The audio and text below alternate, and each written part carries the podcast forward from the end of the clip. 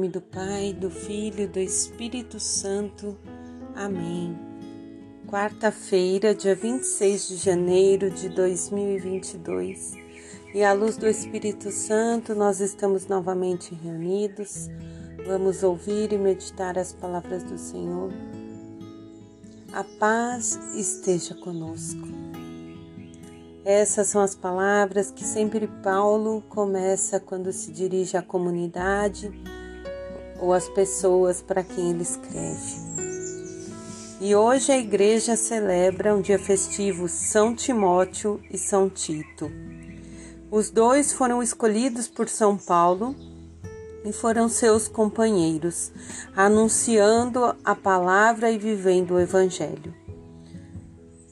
São Timóteo já era de família judaica. E São Tito era grego e pagão.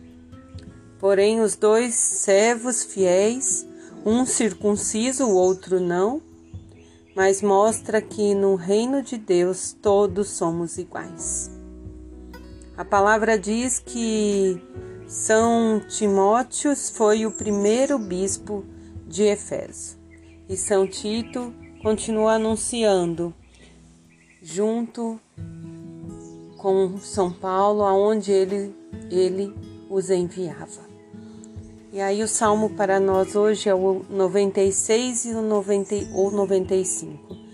Entre os povos narrai sua glória, que era o que eles faziam, anunciando a presença, a vim, que Jesus já tinha vindo e que voltaria e voltará. Ainda hoje é esse o anúncio da Boa Nova. Jesus veio e vai voltar. Nós estamos à espera desse tempo. E aí a primeira leitura está em 2 Timóteo, capítulo do 1 ao 8, ou na primeira carta a Tito, também no início do 1 ao 5.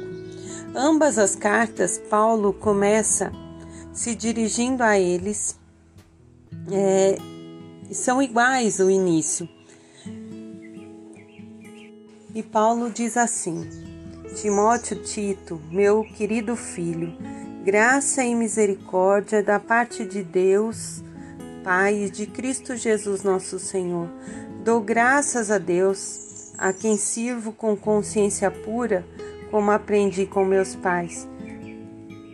Quando sem cessar, noite e dia, faço menção de ti em minhas orações, Lembro-me de tuas lágrimas, sinto grande desejo de rever-te e assim encher-me de alegria. Recordo-me também da fé sincera que há em ti, fé que habitou, primeiramente, a tua família. E ao ler essa passagem, eu fui remetida a grandes amigos, que em sua maioria estão longe de mim nem a todos nós conseguimos ver todos os dias. Mas que pela graça de Deus e pela tecnologia nós nos mantemos perto. Mas uma menção que me chamou a atenção foi quando Paulo diz que lembrava-se deles dia e noite. É assim eu faço em minhas orações, meus amigos, meus compadres, meus familiares, afilhados, meus filhos, meu neto, estão todos os dias. É a maneira mais profunda de manter-nos unidos com a presença de Cristo. E muitas vezes a saudade dói, as lágrimas rolam, porque a distância física é longe. Não nos permite conviver, principalmente nesse tempo onde pessoas muito queridas, até de perto, estão longe por conta dessa, desse vírus, de tudo que nós estamos vivendo. Mas a importância da oração que nos mantém unidos e em comunhão. E aí vem no Evangelho de São Lucas, no capítulo 10, do 1 ao 9, dizer que Jesus escolheu a outros 72 e que os enviou dois a dois à sua frente. Aí Jesus diz que a messe é grande e poucos são os operários, para que peçamos ao Senhor que envie operários a essa messe. Também Jesus diz que aonde eles chegarem, que eles digam: a paz esteja nesta casa, a paz esteja com vocês. Eu sempre envio os podcasts dizendo saúde e paz. Nós precisamos, amados, de ter saúde para viver em Cristo e a paz que vem de Cristo, para viver todos os desafios que nós temos diariamente. E assim Jesus pede para que eles vão e levem a paz. E que se a pessoa não tiver paz, a mesma voltará para eles, porque estão indo em paz, em comunhão com a Santíssima Trindade.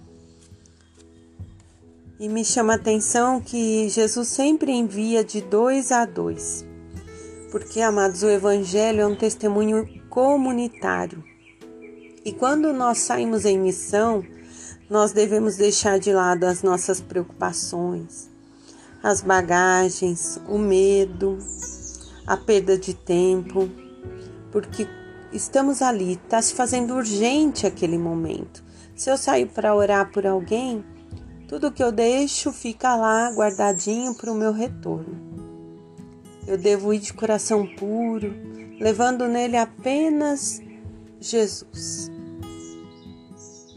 Tito e Timóteo foram exatamente esses discípulos.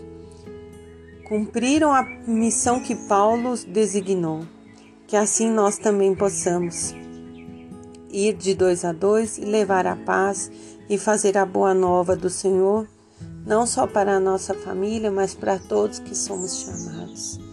Vamos anunciar. Em nome do Pai, do Filho, do Espírito Santo. Amém.